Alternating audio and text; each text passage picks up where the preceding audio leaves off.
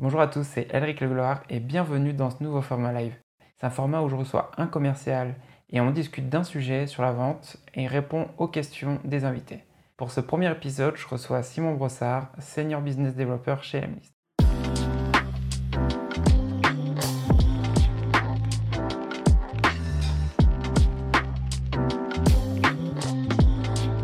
Bon, bah écoutez, bah déjà, euh, merci à tous d'être là aujourd'hui et pour euh, faire ce premier live, euh, justement, bah, avec The Sys Game. Donc, du coup, moi, je me présente rapidement. Je suis Elric. du coup, j'ai créé The Sys Game maintenant quasiment deux ans. Et à côté de ça aussi, je suis SDR chez Chili Piper. Donc, aujourd'hui, en fait, on fait un nouveau format et j'ai l'honneur de recevoir Simon, en fait, justement pour ce format. Donc, l'idée, c'est de parler d'un sujet. Donc aujourd'hui, le sujet, ça va être euh, les équipes, euh, les équipes commerciales spécialisées, c'est-à-dire euh, le modèle qui est utilisé par les startups généralement, c'est des SDR, des AE, des CSM, VS justement contre les équipes full cycle, comme justement l'équipe de Simon chez Namlist. Donc on va discuter ça. Et surtout, si vous avez des questions, N'hésitez pas à les mettre dans le chat. Euh, on y répondra avec euh, Simon à la fin. On a déjà des sujets en fait euh, qu'on va discuter, je pense, pendant 30-40 minutes. Et à la fin, en fait, on aura du temps pour les questions, pour répondre. Donc voilà. Donc Simon, si tu veux, est-ce que tu peux te présenter et expliquer justement bah, du coup ce que tu fais chez Lemlist et aussi pourquoi tu as choisi ce thème? Ok. Euh, bon, bah déjà, tu vois, tu dis que tu es honoré de me recevoir. Moi, je suis surtout très content que tu aies pensé à moi pour qu'on puisse discuter. Ça fait un moment qu'on tchatche ensemble avant qu'on ait parlé de faire ce, live ensemble. Donc, c'est vraiment cool. Euh, donc, du coup, bah, moi, c'est Simon. J'ai rejoint l'Emlist en septembre 2020 euh, en tant que business developer. Donc, j'étais le premier business developer sur le marché français. Et, avant ça, quand même, je ne suis pas arrivé chez l'Emlist par hasard. Pendant un peu moins de deux ans, j'avais une petite agence d'acquisition avec mon associé et cousin où on faisait notamment ben, de, l'acquisition outbound pour nos clients. C'est comme ça que j'ai connu Lemlist, que j'ai appris à, aimer la boîte, à aimer le produit. Euh, et, quand j'ai eu l'occasion de, quand j'ai vu qu'ils cherchaient quelqu'un pour développer le marché français, ben, j'ai pris, euh, j'ai fait le choix de mettre de côté mon activité entrepreneuriale, afin de la transférer à mon cousin et de le laisser tout seul dessus, de lui filer un petit coup de main le temps que la transition se passe bien. Mais je, je savais que l'opportunité de rejoindre Lemlist ce serait potentiellement une opportunité que je n'aurais pas euh, à nouveau, surtout au rythme de euh, développement où on était à, l'époque. Donc, euh, donc j'ai mis ça de côté, j'ai rejoint la team et aujourd'hui, ben, je m'occupe voilà, de, développer le marché français avec, avec d'autres collègues. du coup, bah, content de savoir tout ça parce que justement, comme on en discutait, on a fait une préparation justement avec Simon avant et on discutait un peu de ça et, et c'est cool en fait de pouvoir parler de ce sujet aujourd'hui. juste avant qu'on commence à rentrer dans, dans, le sujet, euh, j'avais préparé une petite enquête, enfin enquête, un petit euh, questionnaire juste pour savoir un peu euh, bah, les personnes qui sont là justement dans quel type de structure elles, travaillent, si c'est justement plus une équipe spécialisée ou justement. Comment? Ça fait les choses bien, un petit questionnaire là. Petit questionnaire. Je ne savais même pas qu'il y avait ça sur Zoom, tu vois. ouais, j'ai vu ça, j'ai découvert ça hier, donc je le fais ça. Et donc pour voir un peu justement bah, tout le monde, donc, quel type d'équipe commerciale il travaille Donc là, on a quoi? On a quasiment tout le monde qui a répondu. Euh, on est à 42% pour les équipes spécialisées. attends, je vais laisser que ça se finisse. Mais en tout cas, en attendant, euh, merci à Philippe, euh, justement, dans le chat, qui s'est présenté. salut Morgane, salut Thomas, salut Alain et salut à Valentin aussi. Donc, très content de vous avoir ici. Et du coup, alors pour le vote, euh, on est à 40% du coup pour les équipes spécialisées et euh, on est à 60% pour les équipes euh, full cycle. Donc, ça va, c'est voir que... tu vois avoir beaucoup plus d'équipes de, spécialisées, mais finalement, on voit que bah, le modèle qu'on a chez Lemlist, il est, il est assez répandu. Et ça sera intéressant de discuter des, raisons pour lesquelles aussi parfois il est plus adapté que, que, dans d'autres. Quoi. Exactement. Et salut à Basile, salut à Victor et, et à Mathieu aussi. Et alors, donc, Aujourd'hui, euh, moi aussi, en fait, ça m'a intéressé qu'on avait discuté euh, de ce modèle-là, euh, comment dire, des équipes spécialisées versus les équipes full cycle, parce que, en gros, je pense que quand tu le vois, et à chaque fois, tu es dans les podcasts, généralement, bah, tu attends toujours des gens qui discutent de bah, que le modèle à suivre, bah, c'est le modèle des SDR, des AE et des CSM parce que euh, bah, généralement, enfin, le livre qui est souvent euh, mentionné, c'est Predictable Revenue de Aaron Ross, un des premiers directeurs commerciaux de, du coup de Salesforce, où justement, bah, c'est le modèle qu'ils ont mis en place pour spécialiser les ventes. Et du coup, en fait, bah, c'est un, comment dire, un modèle que beaucoup de gens commencent à suivre, enfin, qui suivi. Et, et, en fait, justement, il y a je pense en dehors du monde des startups, il y a beaucoup de boîtes en fait où c'est toujours du full cycle, mais pour les startups, généralement, ça va être le modèle euh, spécialisé. Donc, euh, moi, en fait, ce qui m'intéressait de voir aussi avec toi, c'est que quand tu as commencé en fait avec Lemlist, est-ce que euh, quand Guillaume, donc Guillaume pour ceux qui ne connaissent pas Guillaume Moubèche, du coup le un des fondateurs et le CEO de Lemlist, est-ce qu'il t'avait parlé de ça, du modèle qu'il voulait suivre, ou ça s'est fait naturellement? Est-ce que tu peux nous en... Ah non, exactement. Depuis le début, même sur l'offre euh, de job que j'avais trouvé sur, le blog de, de, Lemlist, c'était expliqué de manière très claire. Parce qu'on a ce modèle où, en plus d'avoir la partie, on va dire, euh, prospection pure, et c'est là qu'on parle du full cycle, c'est-à-dire du sourcing à la création de tes bases de données, à ta prospection, euh, jusqu'au closing, et aussi à la partie suivi des clients parce que nous, on n'a pas de, on n'a pas de d'account manager derrière. on a un support client qui va répondre et qui va aider nos clients sur la partie technique, mais le suivi euh, des gros comptes notamment, il est également géré directement par les bizdev. Euh, donc, au-delà de cette partie-là qui est vraiment sur le métier commercial pur comme on l'entend d'habitude, il y a toute la partie où on intervient et qui est, bah, tu vois, une des raisons pour lesquelles on discute aussi euh, ce soir, c'est toute la partie personal branding et formation. Euh, ou euh, donc en parallèle, et je pense que la vraie partie commerciale de mon métier, comme on l'entend, hein, le côté prospection, ça va me prendre 25-30% de ma semaine. Les deux autres tiers, ils sont dédiés à euh, travailler mon personal branding, donc à créer du contenu, en fait, principalement sur LinkedIn et, sur Twitter aujourd'hui, et ensuite à former mes pairs, donc ben, d'autres business développeurs dans différentes écoles euh, bah, peut-être que certains connaissent Rocket School, Icono, euh, Eurydice, qui est une, école un peu plus legacy, mais, mais qui, pareil, forme des business développeurs. Donc, dès le début, il avait été hyper clair pour moi. Euh, le modèle de Lemlist, et je pense que c'est le premier truc dont on peut sûrement discuter, c'est que le modèle de Lemlist fait que ce n'est pas une boîte où les sales sont nécessaires. Donc, on ne peut pas demander à quelqu'un qui vient chez on ne peut pas embaucher un sales chez Lemlist uniquement pour qu'il fasse des rendez-vous commerciaux parce que ça n'a pas de sens. Et, et, je pense que, et je peux le partager de manière transparente avec tout le monde, une des raisons principales, c'est qu'aujourd'hui, alors l'équipe sales, on, s'arrache pour que ce chiffre augmente, mais euh, ce chiffre diminue plutôt, mais c'est que entre 75 et 85% du chiffre d'affaires qui rentre dans la boîte, il rentre en self-service. Et l'Emlist, pendant euh, un an, deux ans, un peu plus de deux ans, du début de sa création jusqu'à avril 2020, quand Nadia, ma collègue, euh, ma head of sales d'ailleurs, est arrivée chez l'Emlist, il n'y avait pas de commerciaux. Tous les clients qui sont demandés chez l'Emlist le faisaient par eux-mêmes directement en mettant la carte bleue sur le site web. Et aujourd'hui, ça représente encore les trois quarts de notre acquisition. Donc maintenant qu'on a une équipe sales, euh, on rentre de plus en plus de MRR, euh, toute l'équipe est en train de ramp up. Donc déjà, ce modèle-là implique, et c'est une des premières questions, je me souviens que j'ai posé à Guillaume, c'est pourquoi est-ce que tu cherches un bizdev? Parce que moi, l'Emlist, je l'ai utilisé pendant un an et demi avant de rejoindre la boîte et j'avais jamais parlé à personne. Donc je ne comprenais même pas à la base pourquoi est-ce qu'il recrutait un bizdev. Et ensuite, il m'a expliqué que plus on va sur un marché qui touche des grosses boîtes, plus forcément on va avoir besoin d'avoir euh, ben, des personnes pour gérer la signature, mais aussi le suivi de ces comptes-là. Et donc, nous, c'est dans cette logique-là que les sales sont arrivés chez Lemlist. Mais c'est vrai que de base, et je pense que c'est important pour tout ce qu'on va dire après, pour comprendre le contexte de chez Lemlist, c'est que, euh, voilà, euh, déjà 90% de notre pipe global, c'est de l'inbound. Et 75% aujourd'hui du chiffre d'affaires qui rentre dans la boîte, il est fait en self-service avec des gens qui ne parlent à personne de l'équipe. Ah, donc, du coup, tu as quand même une interaction avec une certaine partie de l'inbound. Et tu as aussi euh, la Bien sûr, ouais, ouais. on a toujours forcément une partie avec l'inbound. Euh, et je trouve que c'est intéressant de comprendre, c'est que nous, euh, tous les mois, on va avoir, bah, par exemple, en, mars, sur le mois de mars, on a eu un peu plus de 2000 trials, donc période d'essai, donc de 15 jours. Et tous ces gens-là, vu qu'on connaît leur email, on répartit ça euh, entre les différents membres de l'équipe et on les contacte. Euh, mais plus le temps passe et le moins on discute, entre guillemets, euh, parce qu'on est obligé de prioriser. Et c'est peut-être une des limites aussi de notre modèle aujourd'hui, de, ne pas avoir cette segmentation hyper bien définie. C'est que le, plus le temps passe, plus nous, le but d'un sales, c'est qu'il ne parle qu'avec les entreprises où on va avoir entre au moins, on va dire, cinq commerciaux dans l'équipe.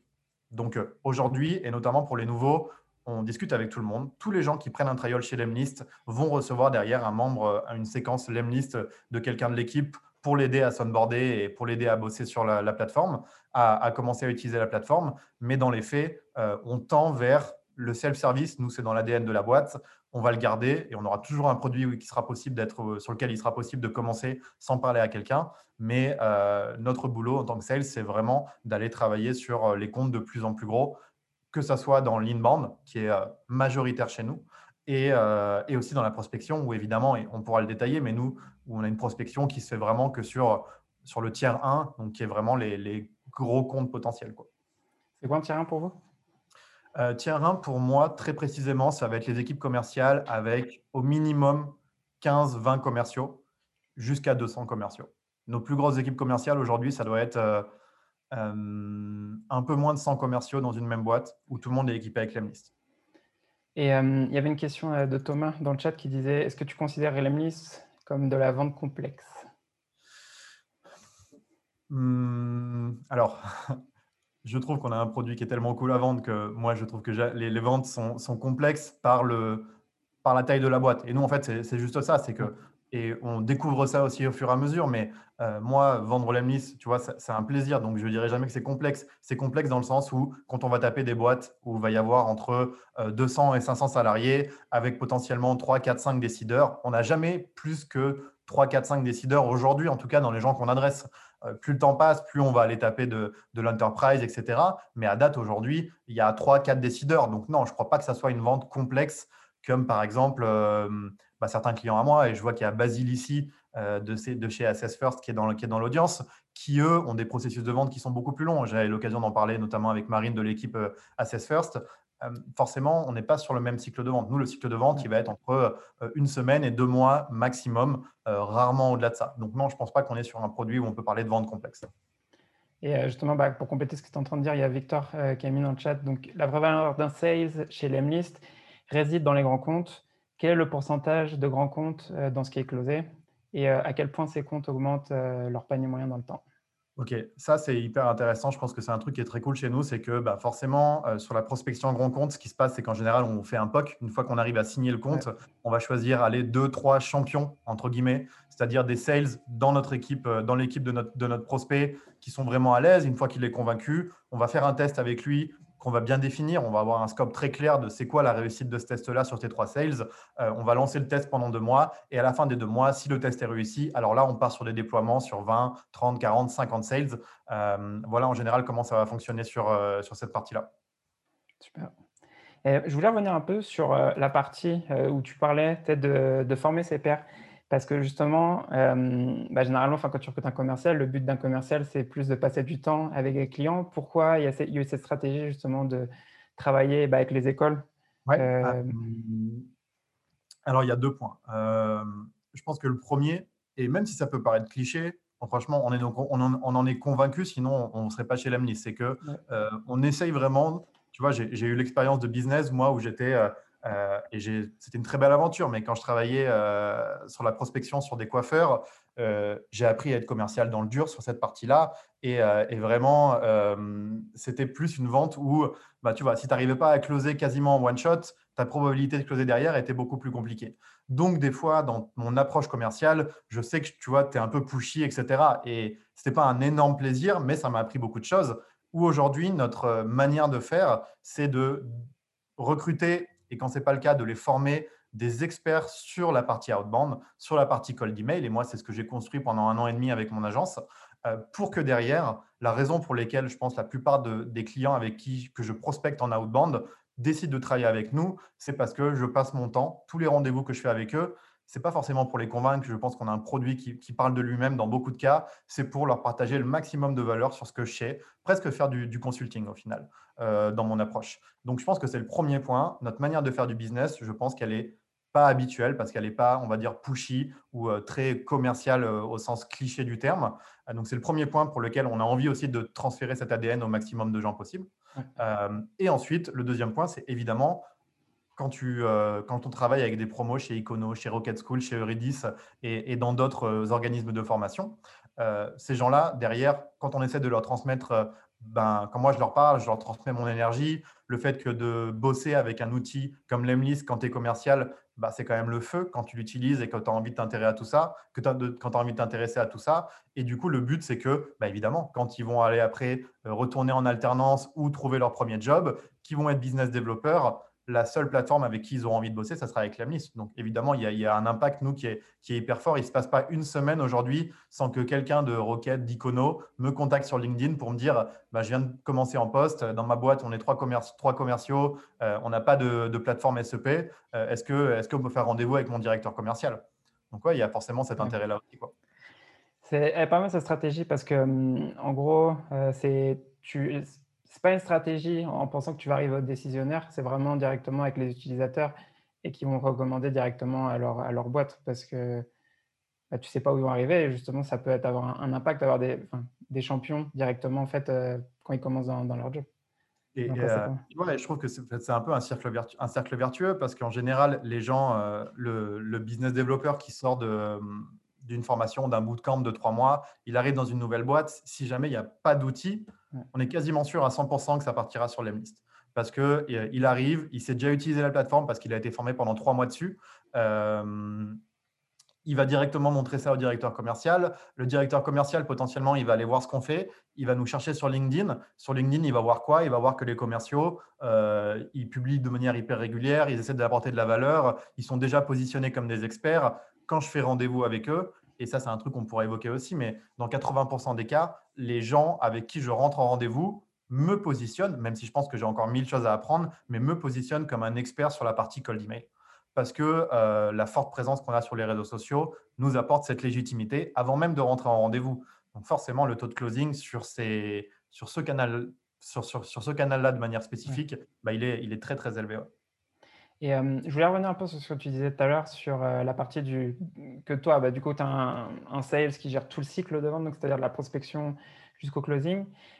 pourquoi tu penses que versus une équipe du coup, comme la mienne chez Chili Pepper, où on est sur un modèle classique, donc du coup on a des SDR et des AE, pourquoi tu penses que ça fonctionne mieux là pour l'instant chez vous Je trouve qu'à un point, et je crois que je, l'ai évoqué rapidement tout à l'heure, mais nous, sur notre prospection, ce qui se passe, c'est que même quand je prospecte des comptes avec 50 commerciaux, alors je ne crois pas que ça soit arrivé, je crois que c'est arrivé à Nadia une fois où directement ils sont passés à 50 dès le début, euh, parce que vraiment, voilà, elle est arrivée en plus au bon moment dans sa prospection où ils étaient en train de rechercher une plateforme SEP.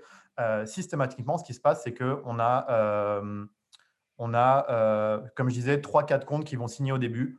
On définit un scope de test, c'est-à-dire combien de campagnes vous voulez lancer, quel accompagnement vous avez besoin, quels résultats vous allez atteindre? Et quand ils sont atteints, on va développer. Et au fur et à mesure, les comptes vont grandir.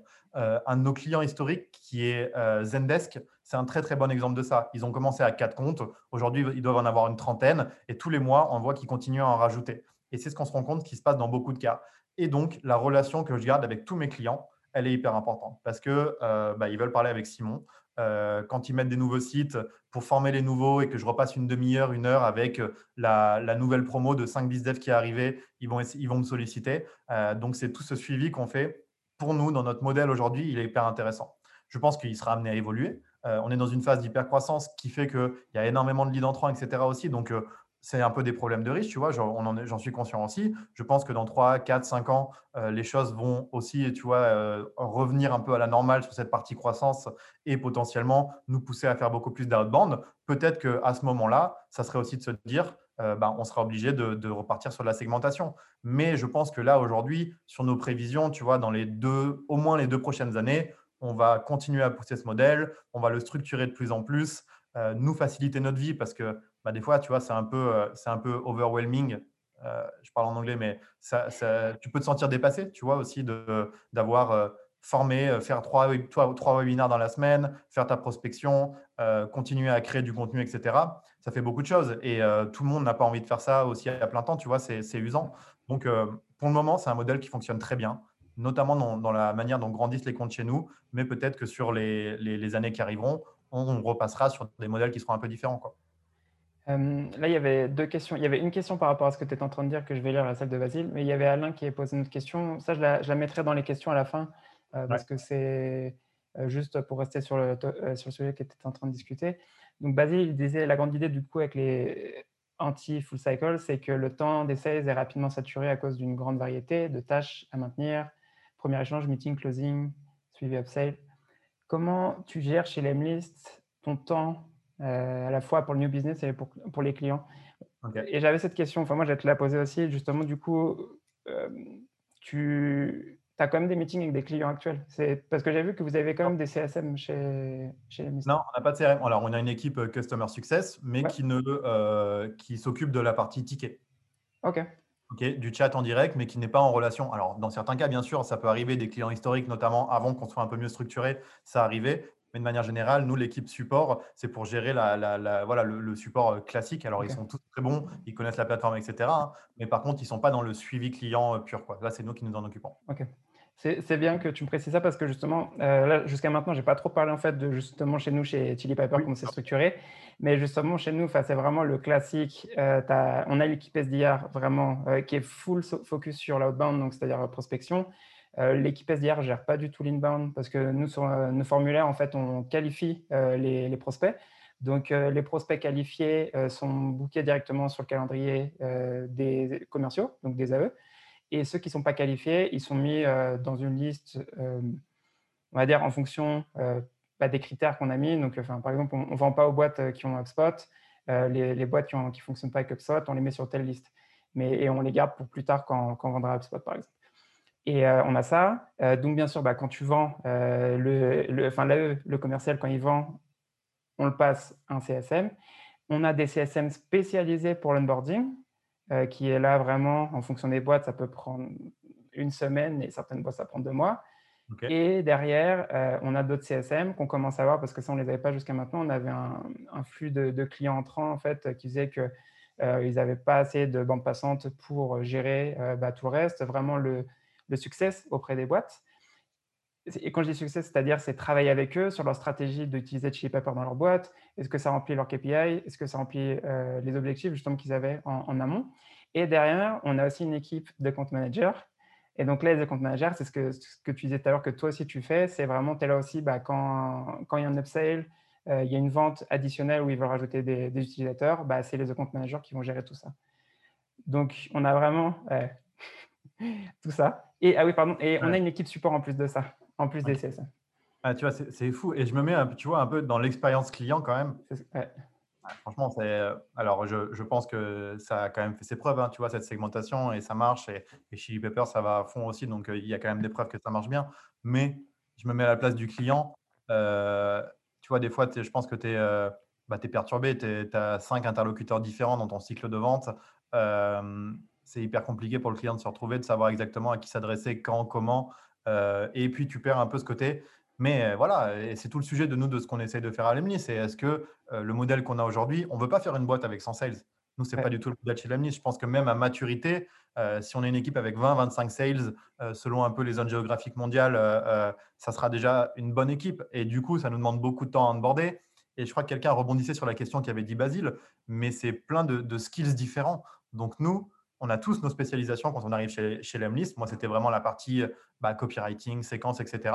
Euh, mais le fait est qu'il y a des choses que j'ai appris et que j'apprends encore. Euh, créer du contenu, travailler son personnel branding, parler en public, tout ça, c'est des choses que j'avais jamais fait. Et, euh, mais il y a Guillaume Moubèche, il te prend, il te met quelque part, il te jette, il voit si ça marche, et si ça marche, tu continues et tu apprends en faisant au final. Donc, euh, je suis d'accord, moi, il y a plein de skills que je n'avais pas en arrivant chez Lamlis. J'avais la partie commerciale parce que je l'avais fait, euh, je l'avais fait avant mon agence, mais tout le reste, j'ai appris sur le tas. Et, euh, et puis, tu te rends compte qu'il y a des trucs qui sont encore plus kiffants que ce que tu avais imaginé au début. Donc, ouais, c'est plein de skills différents, mais on n'est pas pressé. Euh, par le temps. On veut que la motivation soit là et quand elle est là et que les gens ils veulent apprendre des nouvelles choses, et eh ben, on les met directement en situation et c'est comme ça qu'ils montent en compétence. Et, euh, Marwan est un super exemple pour nous. Hein. Marwan, euh, c'est moi qui l'ai recruté en novembre. Marwan, il a 22 ans. il avait quasiment aucune expérience, mais il nous a montré qu'il en voulait plus que les autres gens qui candidataient chez nous. On l'a pris. Maintenant, ça fait quatre mois qu'il est là. Euh, et, ça se passe très bien, quoi. même s'il y a toujours des choses à améliorer. Bah, il fait des webinaires, euh, il fait son cycle de vente de A à Z, euh, il intervient même un peu sur la partie Ops parce que c'est une partie qui l'intéresse. Donc voilà, pour le moment, sur toutes les sales qu'on a dans l'équipe, et on n'est que 6, hein, donc c'est encore une petite équipe, on arrive à, on arrive à montrer que, que ce modèle-là fonctionne. Quoi. et je voulais revenir un peu sur ce que tu disais justement sur l'expérience client, parce que ça, c'est un point justement sur lequel nous, on bataille un peu tu vois, en, interne. Et, euh, c'est des stats aussi que je vais te partager qu'on que j'ai dont on avait discuté tous les deux juste avant. Mais en gros, au niveau de l'expérience client, je suis assez d'accord par rapport à ça parce que bien sûr, tu peux bah, peut-être un peu confus au niveau de pourquoi je parle SDR euh, et après je parle avec un, commercial et après j'ai l'équipe de CSM. Euh, j'ai un AM aussi pour qui gère mon compte. Pour nous, en fait, justement, c'est pour ça qu'on ne gère pas, euh, par exemple, la partie de qualification des, des, des, des, prospects. Donc, nous, en fait, le seul critère qu'on a en tant que SDR, c'est vérifier qu'ils ont les outils sur lesquels on peut se connecter. Ils n'ont pas ces outils, on ne peut pas leur vendre. Et, et c'est tout. Et il n'y a pas de, de cas extrême ou quoi que ce soit. Enfin, il y a, il y a toujours 5%, bien sûr, y a des, on va faire des exceptions, mais 95% des cas, nous, c'est on vend à des boîtes qui sont sur Salesforce. S'ils ne sont pas sur Salesforce, euh, on ne peut pas leur vendre. Donc, voilà. C'est parce que notre outil, il est, il est intégré dans Salesforce et sur les autres CRM, c'est en cours de développement, mais ce n'est pas possible. Euh, et deuxièmement, c'est s'ils sont sur Gmail ou s'ils sont sur Office 365. S'ils ne sont pas sur un des deux, pareil, euh, ce n'est pas possible. Et, c'est, et, voilà. et si tu as ces deux critères-là qui ne sont pas respectés, on ne passera pas le meeting au commercial parce qu'on euh, ne peut pas se connecter à, sa stack d'outils. Après, s'ils ont du SalesLoft, du Outreach, du Lemlist, euh, c'est pas, ça, ce n'est pas, pas un souci parce qu'on ne s'intègre pas directement dans, dans leur outil. Et donc, du coup, ce qui se passe, c'est que nous, quand on prospecte, en soi, il n'y aura pas un premier meeting avec un, le prospect où on répond à ces questions-là, enfin, on, répond, on lui pose ces questions et après, on passe un AE. Parce que, en fait, c'est un truc qu'on fait soit au téléphone directement avec euh, le prospect, soit on le fait directement par email. Et euh, du coup, ça évite bah, une étape inutile, vraiment, c'est qui est inutile parce que avoir un call de 15 minutes avec un, prospect juste pour parler de s'il a Salesforce ou Gmail, bah, enfin, c'est un truc que tu peux éviter et ça, on, retire cette friction-là. Et en gros, les commerciaux, eux, du coup, ils arrivent, c'est eux qui font la qualification. Nous, on n'a pas en tant que SDR, euh, le, on n'est pas formé à faire tout, euh, comment dire, l'appel de découverte ou ce, que, ce qui est fait généralement par le, SDR, alors que là, on pense plus que c'est au commercial de créer, en fait, ah, soit le besoin, soit de voir s'il y a, il y a un problème qu'on peut résoudre. Et euh, le commercial, on va dire, c'est lui l'expert, un peu comme toi, ce que tu fais, justement, où tu es là pour voir, on peut aider, on ne peut pas aider. Et, euh, c'est ce qui se passe. je trouve que ça soulève un autre point parallèle à, tout ça, mais quand tu es dans une segmentation hyper, euh, hyper cadrée du coup de ta mission, ça ressemble à quoi? Je ne sais pas si tu vas en parler, mais moi, par exemple, je ne sais pas comment ça se passe chez Chili, mais quand tu fais toujours la même chose, quand ton seul boulot, c'est d'envoyer de la séquence et de qualifier, combien de temps tu restes dans la boîte quoi? Et euh, combien de temps tu te sens épanoui? Il y a en général beaucoup plus de SDR que de postes d'AE derrière aussi à récupérer. Euh, donc, tu vois, je pense que ça soulève des problématiques de turnover où j'ai le souvenir, par exemple, dans la boîte où j'ai commencé à être BizDev, qui existe encore et qui marche très bien, qui s'appelle Wavy. Euh, toute l'équipe commerciale qu'il y avait à l'époque, aujourd'hui, il n'y a plus personne qui y est. tu vois, trois ans après. Et il y a toute une nouvelle équipe de, SDR qui a été remplacée.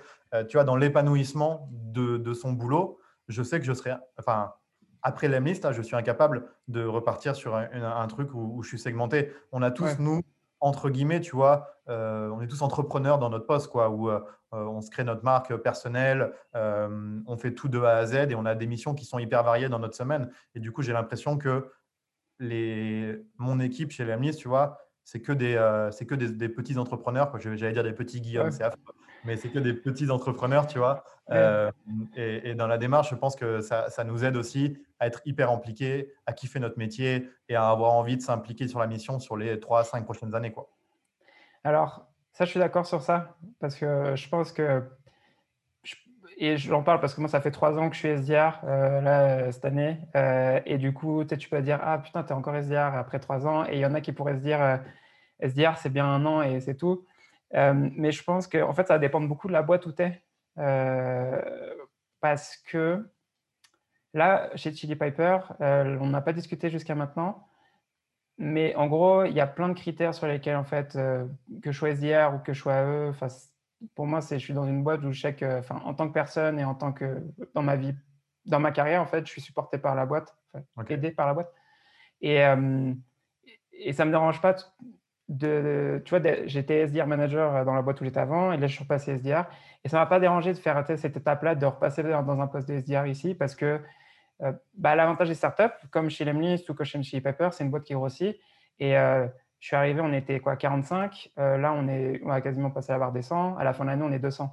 Et tu sais que, ouais, SDR en soi, enfin, faire toujours la même tâche tous les jours, un point, c'est vrai que ça peut être répétitif. Mmh, mais en tout cas, chez nous, les, les SDR, sont, tu es obligé de savoir prospecter pour passer commercial. Si tu ne sais pas prospecter, tu n'es pas recruté déjà.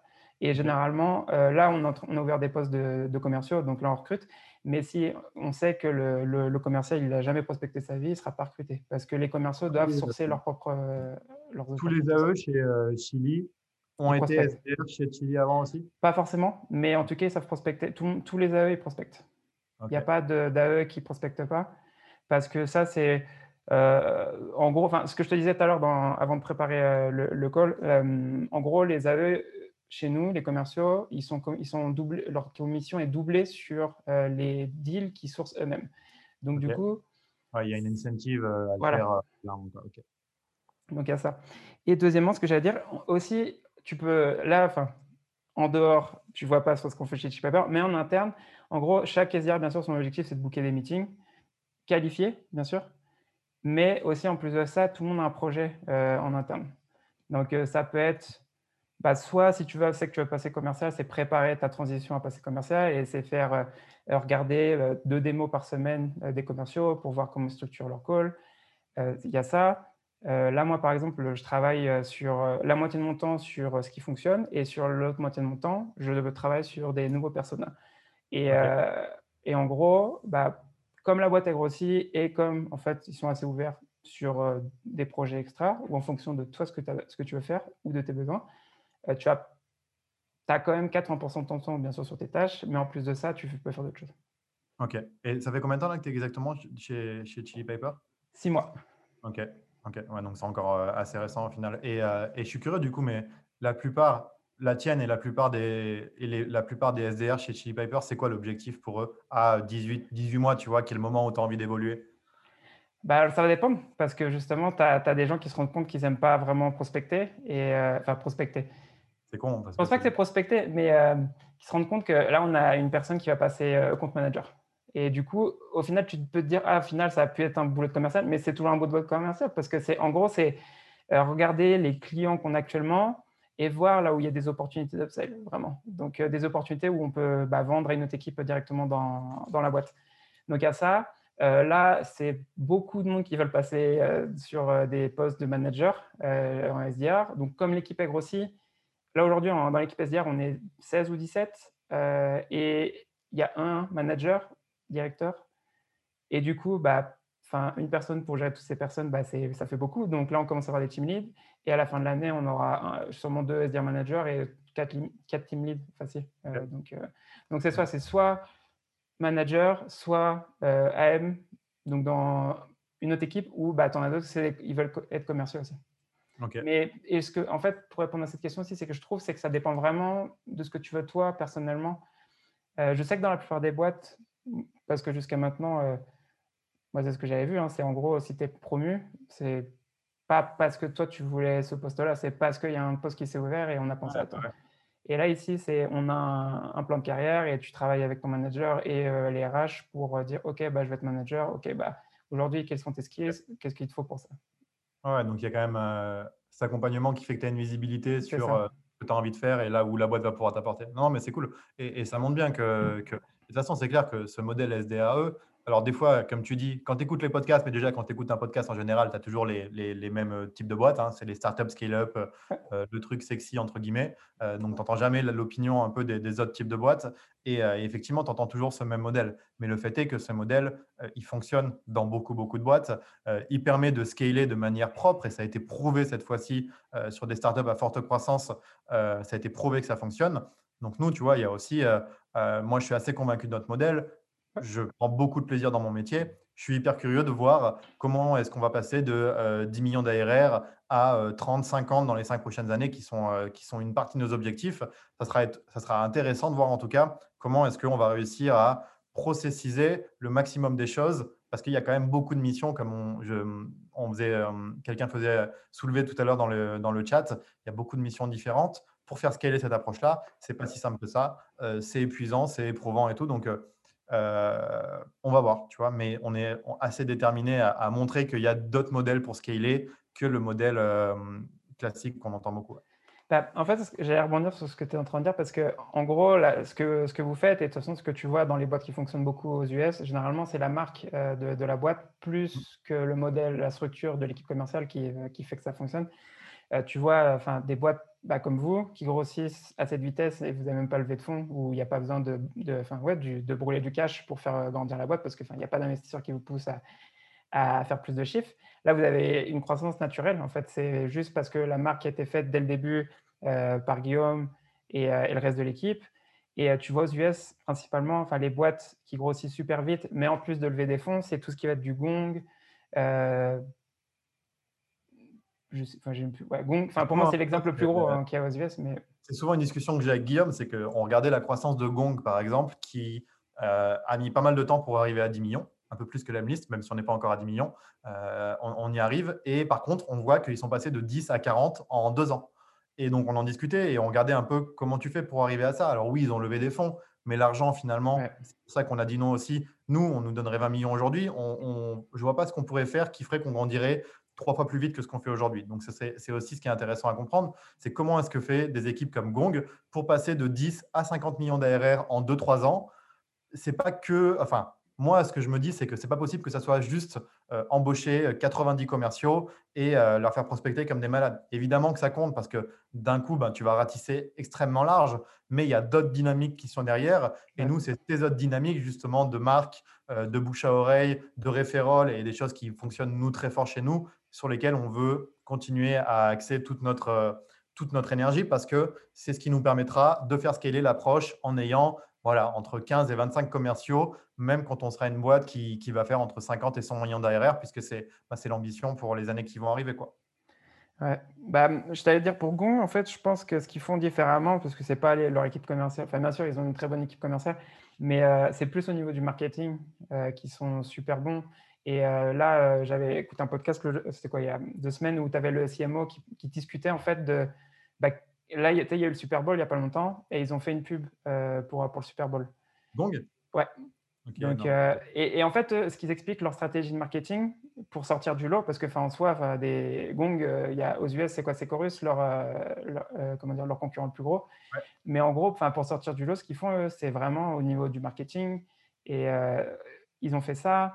Quand il y avait eu la, conférence, je ne sais plus comment ça s'appelle, Salesforce. Enfin, en gros, à la conférence de Salesforce, ils n'ont pas pris de, de stand, ils ont, comment dire, ils ont peint des Uber avec euh, les couleurs de gong et euh, ils ont envoyé tout le Uber autour du, euh, de l'expo.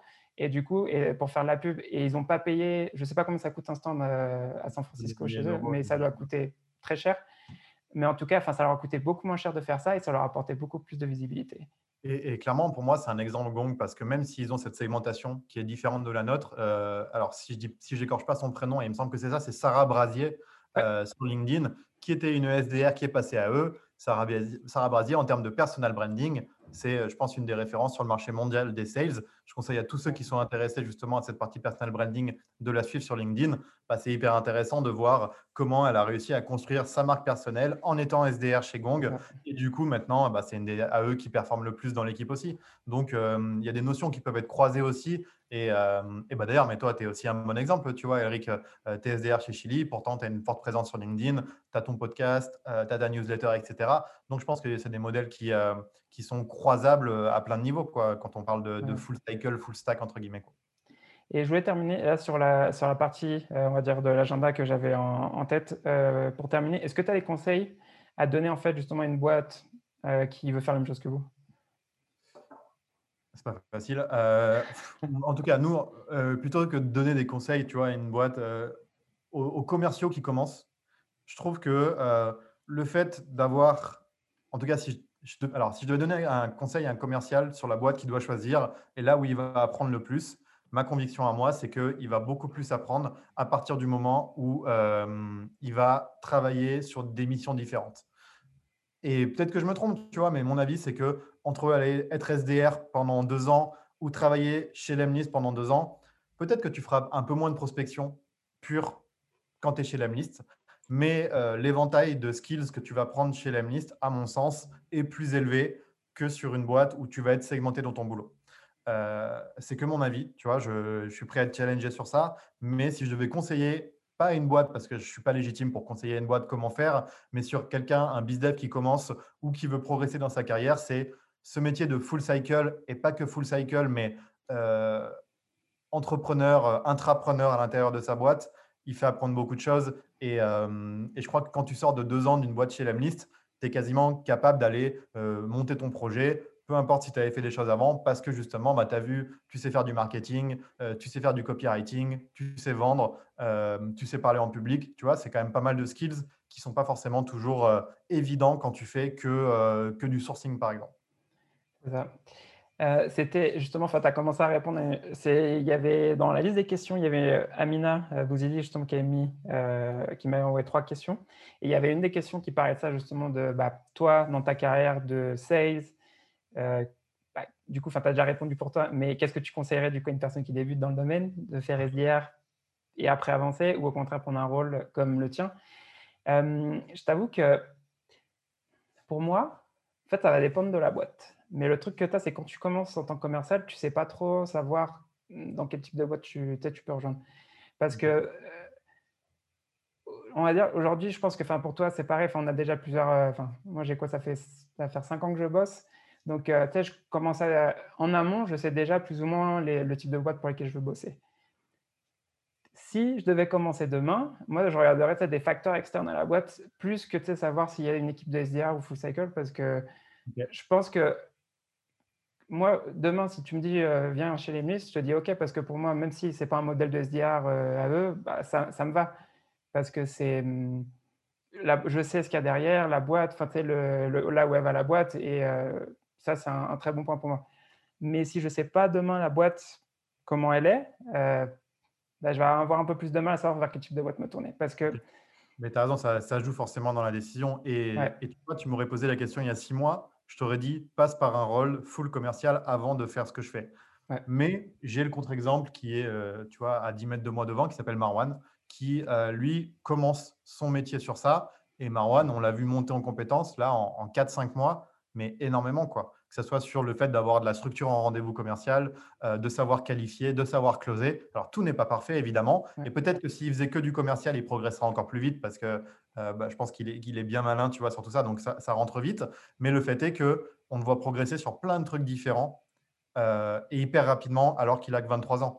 Et, moi, effectivement, avant, tu m'aurais posé la question en septembre, je t'aurais dit, ben non, heureusement que j'ai eu mes deux, mes deux années et demie chez Wavy où j'étais commercial dans le dur parce que ça m'a appris à vendre mais je me rends compte finalement que ça dépend aussi, j'imagine, du profil de la personne, mais euh, c'est à ses avantages de commencer à faire vraiment que de la prospection parce que ça reste le cœur de notre métier. Et si tu pas passé par là, ben, c'est hyper compliqué. Mais je crois qu'il y a des contre-exemples et j'en ai un, tu vois, devant les yeux qui me fait dire que tu peux quand même beaucoup apprendre en ayant plus de tâches différentes que simplement moi ce que j'ai fait pendant deux ans quand je bossais chez Wavy.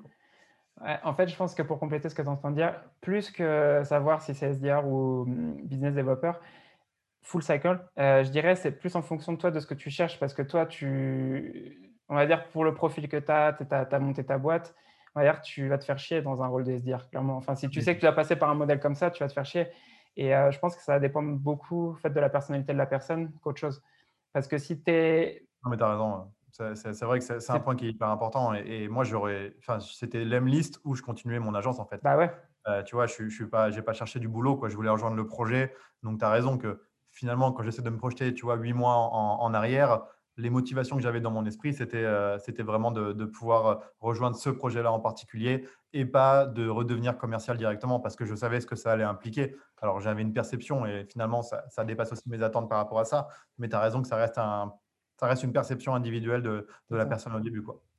Et euh, là, il y avait basé justement qui a mis dans le chat. Donc, l'un des facteurs aussi qui est déterminant, c'est est-ce que tu as des mentors internes qui vont te faire monter rapidement en compétences? Euh, ça, je suis assez d'accord avec ça parce que moi, c'était un des critères justement pour lesquels euh, j'ai une liste de, j'ai dit, 15 boîtes sur lesquelles tu vois, euh, qui m'intéressent. Et en gros, il y a un, une des cases, que je dois cocher, c'est l'équipe commerciale. Et est-ce qu'ils ont un directeur commercial, dire, enfin, ou un VP Sales qui, qui sait ce qu'il fait? Parce que même si, enfin, en gros, tu es dans une startup, bah, parfois, en fait, tu ne sais pas trop comment est ton, le, leader commercial. Et donc, du coup, bah, euh, moi, j'ai bossé pour les, les, boîtes pour lesquelles je bossais avant. Bah, ils étaient. Ouais, bah, je ne veux pas me le cacher, ce n'était pas, pas les meilleurs. Je n'ai pas forcément appris des choses et j'apprenais plus, en fait, bah, à aller parler avec d'autres commerciaux qu'en interne, justement. Et, euh, et, je savais qu'il y avait un des critères pour moi, c'était ça. Et chez Chili, je savais déjà en amont. Le fondateur de la boîte, c'est un commercial de. Il a quoi Il a monté cinq boîtes, mais enfin, c'est un commercial à la base. Et le VP Sales, euh, c'est d'ailleurs que Victor, il est, il est, il est là. C'est Victor, il m'avait recommandé de, de, discuter avec lui, euh, Julien, qui est le VP Sales. Et, et, on avait aussi un sales leader qui est Michael Tussaud, qui est un, un influenceur LinkedIn aux US. Mais tu vois, j'avais déjà ces trois tu savais quand même voilà. avoir des interlocuteurs qui allaient encore te faire monter en progression. C'est ça. vrai.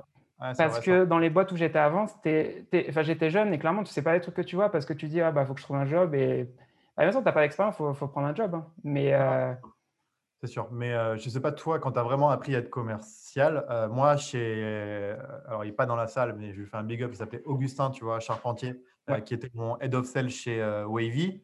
Le fait est que avoir un mentor, c'est bien, mais il y a l'image qu'on s'en fait et la réalité. Moi, il a été incroyable. Pour moi, il m'a beaucoup accompagné, mais ce qui m'a formé, c'est de faire des rendez-vous commerciaux et, de me réécouter tout seul après, tu vois. Et, c'est comme ça que j'ai réussi à progresser, tu vois. Même si au début, c'est cool d'avoir des mentors, etc. Et c'est le rôle que j'essaie d'avoir avec Marwan euh, et que Nadia aussi va avoir avec Marwan et, plus sur la partie US. Mais finalement, ce, ce truc de mentor et tout, enfin, je sais pas, euh, j'ai l'impression que des fois, c'est un peu, entre guillemets, surcoté parce que le fait que si tu veux être un bon commercial, il faut faire des rendez-vous, il faut mettre le nez dedans, il faut faire de la prospection. Et c'est en en faisant beaucoup que tu deviens très bon. Et tant que tu n'as pas fait en vrai euh, voilà, tes 500, 1000 premiers rendez-vous, bah, ce n'est pas hyper instinctif. Et puis au bout d'un moment, ça le devient. Et c'est là que c'est plus kiffant parce que tu peux être un peu, un peu plus freestyle dans ta démarche. Mais cette partie-là, au début, je crois que peu importe le mentor, même si sur les deux, trois premiers mois, quand tu commences, oui, c'est important. Derrière, euh, n'importe qui qui a envie de faire ce métier, c'est l'auto-formation qui va faire la différence, je trouve, derrière. Quoi. Après, quand, enfin, quand je dis mentor, apparemment, ça va plus loin que juste mentor. Ça ne s'arrête pas juste à une personne qui est là, qui t'accompagne, c'est vraiment voir la culture de, commercial qu'il y a dans la boîte. En plus de peut-être d'avoir savoir que tu as des, des, sales qui sont là pour t'apprendre. Euh, et il y a, enfin, ça passe par la formation, le coaching et tout ça. Mais il y a aussi un point aussi que je voulais rebondir sur lequel tu, ce que tu étais en train de dire, c'était tu as je pense qu'il y a un truc qui est assez oublié aussi. Euh, c'est pas que. Il y a aussi toi, bien sûr, ta façon de faire, mais il y a aussi ce que tu fais toi tout seul, bien sûr. Hein. Tu peux pas dire je vais dépendre d'un mentor pour progresser. Tu peux pas euh, te dire ça. il y avait une autre question aussi, du coup, d'Amina. Donc, est-ce que il y a une relation entre la longueur du cycle de vente et l'organisation des équipes commerciales? C'est une bonne question. Je crois qu'il y a pas mal de cycles de vente longs où c'est du full cycle. Euh, où tu vois, quand tu dois suivre le client sur 18 euh, mois, parce que bah, ton produit il est complexe, parce qu'il y a une, implémentation qui est longue, parce qu'il doit y avoir 8 euh, rendez-vous différents avec les membres de l'équipe.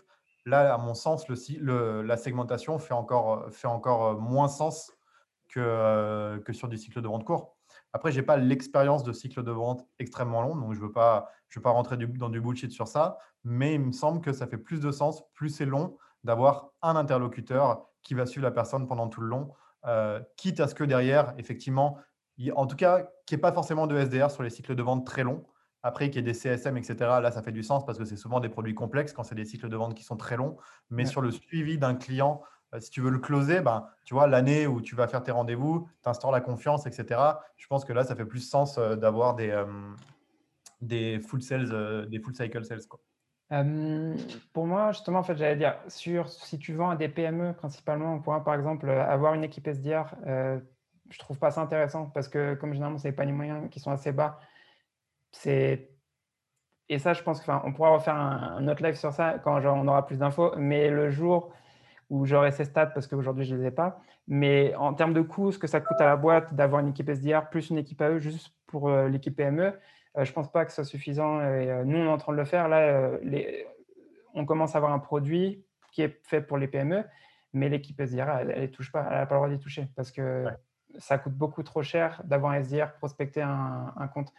les seuls qu'on a le droit de prospecter, parce qu'on en prospecte quand même des PME, c'est-à-dire qui ont moins de 50 employés, ça va être des boîtes qui, on sait qu'ils vont grossir. Euh, on sait, enfin, ils, ont levé, ils viennent de lever des fonds.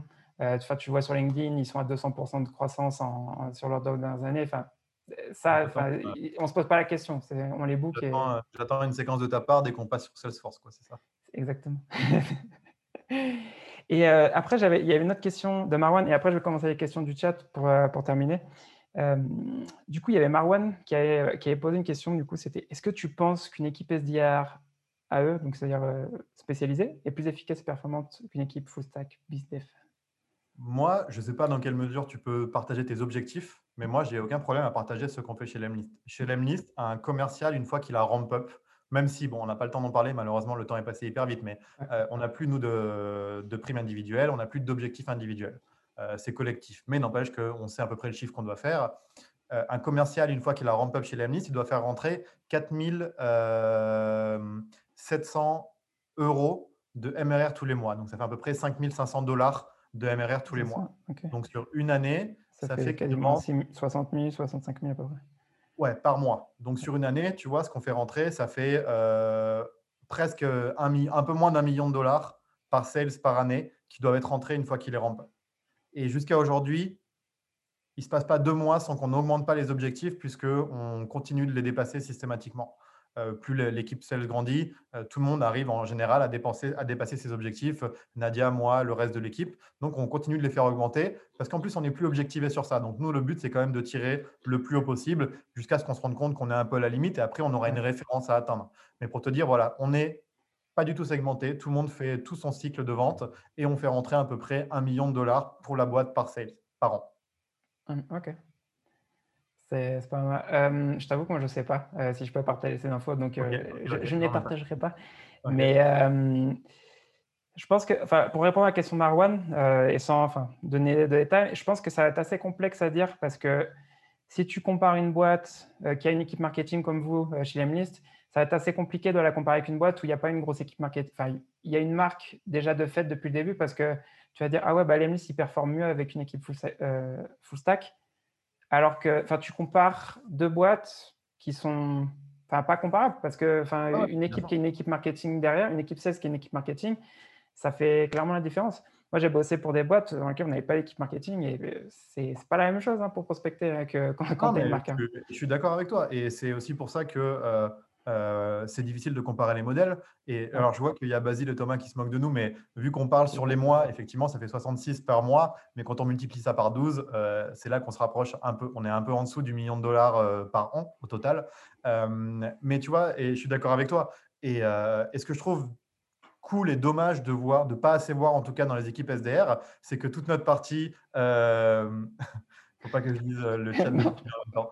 Euh, cette partie euh, personal branding qui est travaillée me permet aussi d'attirer beaucoup de grands comptes directement à travers LinkedIn, tu vois. Donc, euh, moins avoir à prospecter.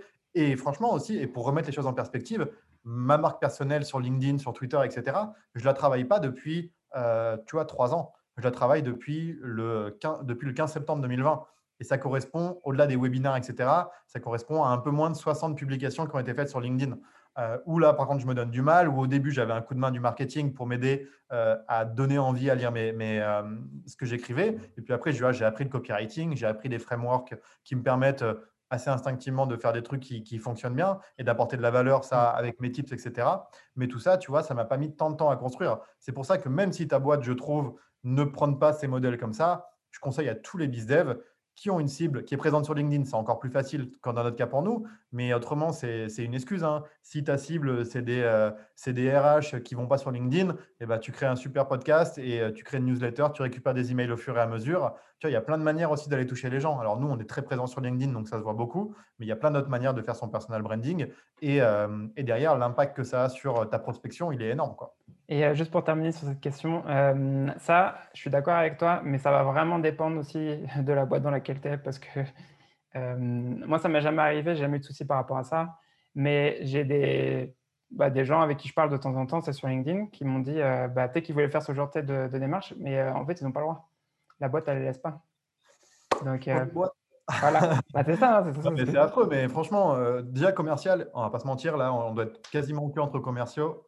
C'est un métier qui est dur, tu vois, euh, qui est éprouvant. Je suis fatigué, là, je sais pas si ça se voit, mais j'ai les yeux éclatés. De... Alors, on est quoi On est mercredi soir? Tu vois, on est tous fatigués, on a un boulot qui est compliqué. Si c'est pour être dans une boîte où tu peux pas t'éclater, même si, et en tant qu'SDR, je sais que tu peux t'éclater, bah, il y a plein d'opportunités commerciales aujourd'hui. Et j'ai envie de dire, même si c'est peut-être un peu radical, il faut trouver des projets où on, sent, euh, on sent bien, où on a envie de taffer, euh, où on croit au projet un peu sur le long terme, même si on n'y passe que 18 mois, c'est pas grave, tu vois. Moi, chez Wavy, l'équipe, le projet, la croissance m'avait plu. Pourtant, en soi, et je pense que ça se voit, tu vois, le travail avec des coiffeurs, c'était pas le truc qui m'était destiné à la base.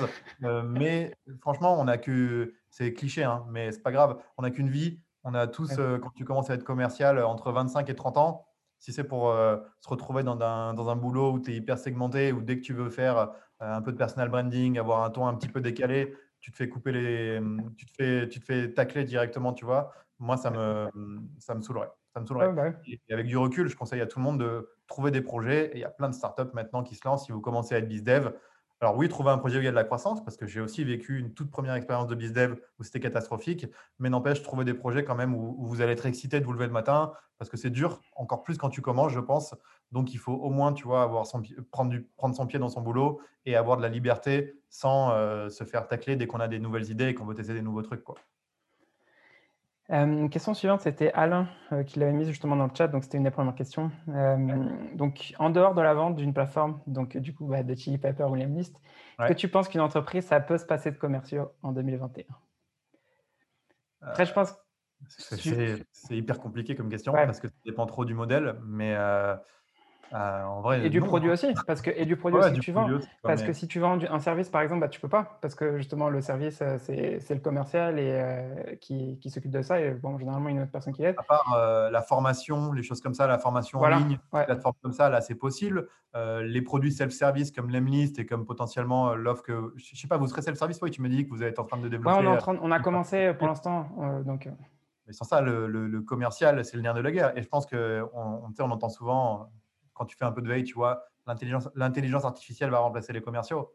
Non, ça n'arrivera pas, ou ça arrivera dans 200 ans peut-être, mais je pense que pour les 100 prochaines années, notre métier, il va être au cœur de la croissance de 90% des entreprises. Donc, euh, je ne suis pas trop inquiet, je suis pas trop inquiet sur ça. Et ça me paraît compliqué dans beaucoup, beaucoup de modèles de se passer de commerciaux. Euh, il y avait une autre question, c'était Morgane euh, qui l'avait posée un peu plus tôt. Donc, par rapport à comment je fais pour savoir si un rendez-vous est qualifié, euh, si je ne fais pas découverte Eh bien, pour cette question-là, euh, ce que j'avais précisé, c'était que je, m'assure juste qu'ils ont les outils sur lesquels on peut se connecter. Euh, mais sur la partie découverte, c'est pas au boulot du SDR parce qu'on n'est pas formé sur ça à, aller chercher des pains. Parce que nous, sur les prospects qui ont travaillé, bah, des fois, si ça des mecs qui ont 30 ans, mais on bosse avec des gens qui ont 50 ans. Et l'idée, c'est qu'un SDR qui vient de commencer sa carrière, bah, enfin, qui parlait avec un directeur marketing d'une boîte de 1000 employés, enfin, bon, soit, enfin, découvrir les pains euh, d'une boîte comme ça, c'est, on préfère avoir des gens qui ont déjà, euh, qui ont déjà l'expérience dessus. Donc, euh, donc ouais, on fait, c'est, au commercial de faire cette phase-là. après, il y avait une autre question. Est-ce que tu as encore un peu de temps, toi, ou pas? 5 minutes? Ouais, moi je suis, parce que je, normalement, là, il nous reste une minute, mais donc du coup, euh, encore cinq minutes. Euh, il n'y a pas Macron là qui parle après bon, mais ah bah si. Euh, mais je crois qu'il y a des nouvelles là qui vont commencer. Bon, je pense que tout le monde va partir d'un coup, mais moi j'ai du temps, hein, pas de problème, tant qu'on peut discuter. De toute façon, si vous, avez, si vous devez partir, ça n'a pas de souci, j'envoie l'enregistrement. je ne sais pas quand encore, mais j'enverrai l'enregistrement. donc, il y avait une question, c'était quel est le champ d'action exact donc, du coup, d'un SDR chez Chili Piper Donc, en gros, on va de la sélection des boîtes à booker un meeting euh, avec des boîtes du coup qui sont qualifiées. Et ça s'arrête euh, là. Enfin, principalement, c'est ce qu'on fait. Il n'y a pas de, on va pas plus loin dans le cycle et euh, on n'a personne en fait qui nous fait une liste. Donc, on utilise LeadIQ par exemple et Sales bah, pour, pour prospecter et, et c'est tout. Ça, c'est la tâche principale. Et comme ce que je disais tout à l'heure, en plus de ça, bah, on a des projets additionnels. après, il y avait une autre question de Victor.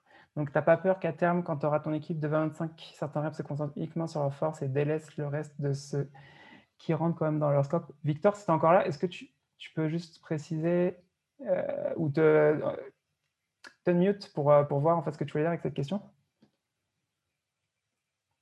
Je vois que tu es là, Victor. vous m'entendez? Ouais. Salut Simon. En fait, euh, parce que tout à l'heure, tu parlais de toutes les activités que tu fais avec ton personal branding, ton clothing, ton, tes etc. Je me disais à terme, en ce moment, tu as Marwan, ça se passe bien. Quand tu auras beaucoup de gens dans l'équipe, tu n'as pas peur qu'il y ait des gens qui se concentrent uniquement sur leur euh, force et qui en fait délaissent le reste du scope qui est quand même assez large. Ouais, ouais. Euh, on est hyper attentif. Tu as raison, hein, c'est certainement la chose qui fait le plus peur dans notre équipe commerciale aujourd'hui. On est trop petit aujourd'hui pour être en mode euh, passager clandestin. Tu vois, ils peuvent pas, personne ne peut se cacher aujourd'hui parce qu'on est encore une petite équipe. On est hyper attentif à ça. On est hyper dur sur la période d'essai. C'est-à-dire que quelqu'un aujourd'hui, et on a un exemple chez Lemnis qui arrivait en même temps que moi à l'époque, qui faisait ses chiffres et qui n'a pas été conservé. Ça ne suffit pas. Euh, chez nous. Donc, on est hyper attentif sur la période d'essai. Après, on donne la chance aux gens. Donc, euh, si sur la période d'essai, tu es capable de nous prouver que tu es capable d'aller chercher tes chiffres, euh, mais aussi de commencer à développer les autres skills, copywriting, parole en public, etc., bah, après, on donne ta chance et ça continue. Mais on va continuer d'être hyper attentif sur ça parce qu'il n'y a pas d'autre moyen. Et je pense qu'on va encore faire des erreurs et, et ce n'est pas grave, tu vois. Et on, essaiera d'en tirer les bonnes, les bonnes conclusions. Mais pour le moment, on n'a pas la problématique parce que ce n'est pas possible de se cacher. Mais sur le futur, tu as raison, ça sera sûrement un des points, nous, pour l'équipe commerciale, sur lequel il faudra être le plus attentif pour faire scaler l'approche qu'on veut avoir dans le futur. Quoi. Après, on a aussi la particularité, c'est qu'on est une boîte euh, internationale. Du coup, là, on est déjà presque quasiment dans une centaine de pays. Je pense qu'on n'est pas destiné à avoir 25 commerciaux sur le marché français. Sur le marché français, franchement, par exemple, si allez, on va être 2-3 de plus, je pense que ça sera le maximum. Et après, notre présence euh, en ligne, notre personal branding, plus notre prospection, nous permettra de couvrir une grande partie du marché qui nous intéresse.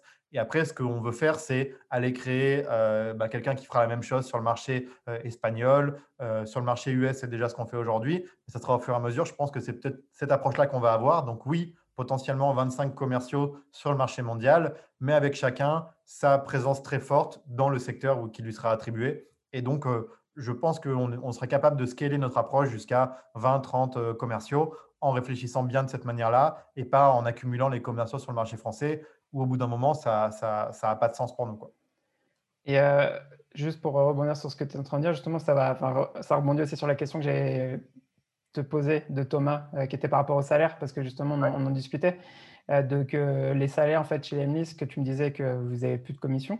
Ouais. Euh, du coup, c'est quoi la structure chez vous par rapport à ça? Euh, Je crois d'ailleurs qu'il donnait les chiffres. Alors, je sais que moi, je peux en parler. Je sais que toi, pas forcément, tu, tu voulais pas forcément, euh, Elric. Moi, je comprends tout à fait, mais on est assez transparent sur ça. Donc, je ne vais pas déroger à, la règle chez nous. on a des salaires fixes qui sont assez élevés. je suis à 45K de fixe, donc qui fait à peu près 3000 euros net par mois. pas de prime. Et à la fin de l'année, 20% des profits de la boîte sont répartis équitablement entre toute l'équipe. Donc l'équipe marketing, les développeurs, euh, le, customer support, euh, enfin tout le monde. quoi. Euh, et, ça devrait être, alors ça dépend d'année en année, mais là, sur la croissance où on est aujourd'hui, la prime sera située entre, on va dire, worst case scénario, entre 15 et 20 000, et best case scénario, entre 28 et, et 35 000, à la fin de l'année en plus. Ce qui fait que sur l'année, mon salaire sera situé au total entre 70 et 80, euh, un peu moins de 65 et 80 000 euros euh, euh, bruts. bah, moi, ce qu'on ce dit tout à l'heure, c'est pas une question que je peux pas partager. Déjà, je sais pas si je peux le partager, déjà, déjà d'une. Et de deux, le seul truc que je peux partager, c'est les, les, variables que je trouve intéressant parce que moi, comme j'habite au Mexique, en fait, c'est autre chose. Ils calculent ton fixe en fonction de là où tu habites. Mais en gros, sur les variables, euh, chaque SDR gagne 200 dollars euh, par euh, meeting qualified. Et c'est-à-dire, c'est un meeting qu'on a eu avec le prospect et qu'on a validé qu'on peut aider. Et, après, on a d'autres commissions sur la vente qu'on a avec le client. Donc voilà, nous, c'est un modèle classique, donc fixe, variable. Et le variable, c'est sur le meeting qualifié et sur la vente. Et c'est tout. Et après, on a, bah, comme on est dans les startups, on a aussi des actions aussi dans la boîte. Ça, c'est. Voilà. Ok. nous, pareil, bah, tu vois, pour le coup, nous, c'est euh, en cours de. C'est en train d'être mis en place. Alors, l'avantage, c'est d'être une startup qui n'est pas du tout diluée, nous, pour le moment, euh, puisqu'on n'a pas levé de fonds et euh, on va avoir des BSPCE avant la fin de l'année 2021. Selon, après, ça va être. Je ne connais pas du tout les chiffres exacts, mais le capital va être ouvert. Entre 5 et 10 du capital va être ouvert aux, employés d'ici la fin de la fin de l'année de notre côté. Et juste pour, on termine, il y a, je rebondis sur le, le, commentaire de Victor par rapport au prix manuel. il disait que ça va être chaud de maintenir tout le monde motivé. Au bout d'un moment, qu'est-ce que tu penses que c'est un truc qui est temporel ou ça va repasser sur des commissions après dans le futur? On verra. Écoute, ça fait que vraiment un peu plus de trois mois qu'on fonctionne comme ça. comme je disais, dans la manière dont on recrute, et dans le truc qu'on veut insuffler aux gens qui rejoignent l'équipe, parce qu'on ne sera jamais une boîte avec 100 sales, c'est tu viens chez l'Emlist, euh, tu seras bien payé. Alors oui, euh, que à la fin de l'année, tu vois. On est quand même, et en mettant les choses en perspective, euh, si je prends l'exemple de Marwan, tu vois, qui est, qui est, qui a, qui est, chez l'Emlist, s'il avait commencé son métier euh, de bizdev dans une autre boîte, alors peut-être qu'il aurait eu des primes mensuelles non capées, etc. Mais par contre, je pense que son salaire fixe serait entre 30 et 40% moins élevé que ce qu'il peut avoir chez l'Emlist. Donc, je pense que c'est intéressant de leur mettre en perspective ça sur le salaire fixe. Le fait de tous les mois de savoir que tu es quand même bien, euh, que tu es tranquille, que tu as un bon salaire, c'est aussi agréable dans, tu vois, de ne pas toujours être dans cette course vers si je fais pas ce mois-ci, ça va être euh, l'enfer euh, et je vais me retrouver avec 300 euros de plus que le SMIC, ce qui peut des fois, tu vois, peut être dur psychologiquement parce que je l'ai vécu dans mes expériences précédentes. Et surtout, donc, et je reviens à ça, et c'est sur la manière dont on essaie de recruter. Et franchement, on va faire des erreurs, je, sais, on va faire tout ce qu'il faut pour les éviter, mais on va faire d'autres erreurs. On vient chez l'AMNIS, moi je me vois chez l'AMNIS au minimum pour les trois ou cinq prochaines années. Et, euh, et la perspective d'avoir le tampon l'AMList sur ma carrière professionnelle derrière, c'est immatériel, je suis d'accord. Mais par contre, tu vois, quand je doute, parce qu'il y a des moments, et comme tout le monde, tu doutes et tu te dis, c'est dur quand même, euh, tout ça, je me projette quand même sur les 3, 3 à 5 prochaines années. Tu vois, je vais avoir 30 ans dans 10 jours. Je sais que à 35 ans, si j'arrive à accomplir la mission qu'on s'est prévu, euh, qu'on a prévu d'accomplir ensemble chez l'Emlist, je vais avoir un, beau tampon sur, euh, sur mon CV et que soit je pourrais travailler pour moi, monter ma boîte, aller travailler à peu près dans la boîte que je veux. Donc, tu vois, il y a aussi euh, ce côté qui est immatériel, qui nous projette sur 3-5 ans, mais qui pour moi a une énorme valeur et plus que la prime de 3000 balles euh, que tu peux avoir à la fin du mois quand tu fais un mois exceptionnel. Tu vois. Mais après, je peux comprendre aussi que tout le monde ne pense pas de la même manière. Et, euh, après, ce que j'allais dire par rapport à ça, et, pour, et on termine, euh, je pense que ça va aussi dépendre beaucoup des gens qui sont recrutés parce que je sais pas, enfin, nous, moi, là, je le vois hein, dans, dans, les boîtes dans lesquelles je bosse, généralement, tu as toujours des gens qui ressortent plus du lot que, que d'autres. Donc, et je pense que ça peut très bien fonctionner bah, avec des gens comme nous. Là, il vous m'entendre discuter, mais avec des gens euh, va dire, euh, un peu moins impliqués. C'est pas une euh, question qui sont pas motivés, mais il y a des gens qui sont moins impliqués. Et, du coup, je ne pense, pas que ce soit un modèle qui fonctionne avec eux. Ou... Après, peut-être que je me trompe. Hein. Je sais qu'Alan a ce modèle-là aussi. Et la boîte, a 200, 300 employés. Donc, c'est que ça fonctionne aussi. Non, et puis, comme tu dis, enfin on passe beaucoup de notre temps à tu vois, 99% de mon temps de cerveau disponible depuis les sept derniers mois, c'est l'Emlist. Quoi. Donc, je comprends tout à fait que euh, tout le monde n'a pas la même vision de sa carrière, etc. Et, je comprends que des fois, tu n'as pas envie de tu vois, passer toute ta life euh, à bosser sur les projets. Mais quand tu tombes sur des boîtes où ça te permet de le faire, euh, même quand tu n'es qu'un employé, où tu as vraiment l'impression d'être entrepreneur avec le reste de l'équipe, bah, c'est quand même un gros kiff. et je pense que tu as, cherché ça chez, Chili Piper. Moi, j'ai cherché ça chez Lemlist, même si on a des modèles différents. Donc, donc ouais, ça dépend beaucoup de la mentalité des gens. Donc, on essaye de recruter que des gens comme ça mais on a déjà fait l'erreur et sûrement qu'on la reproduira encore. On va essayer de mettre en place au fur et à mesure des choses qui nous évitent de, faire ça. Quoi. Bon, bah du coup, merci beaucoup Simon euh, d'être passé aujourd'hui et d'avoir répondu à mes questions, aux questions de tout le monde. Et euh, merci. Comment? C'est passé vite, je disais. C'est très vite, ouais. Et euh, du coup, bah, les gars, enfin les gars, tout le monde, parce que je. Non, non, pas... Merci tout le monde d'être passé sur live justement. Et bah, pour ceux qui ont dû partir avant, de toute façon, j'envoie le, le, replay dans les prochains jours. Donc ce sera sur YouTube et sur les plateformes de podcast. Voilà. Et salut Tara, on se voit demain, je crois. Vous voyez dans le chat. Allez, Ciao. Bonne, soirée, bonne soirée à tous. Salut. Merci pour avoir écouté cet épisode du podcast de la vente B2B. Si tu as aimé cet épisode et que tu as appris quelque chose, abonne-toi maintenant sur ton application préférée pour recevoir le prochain épisode.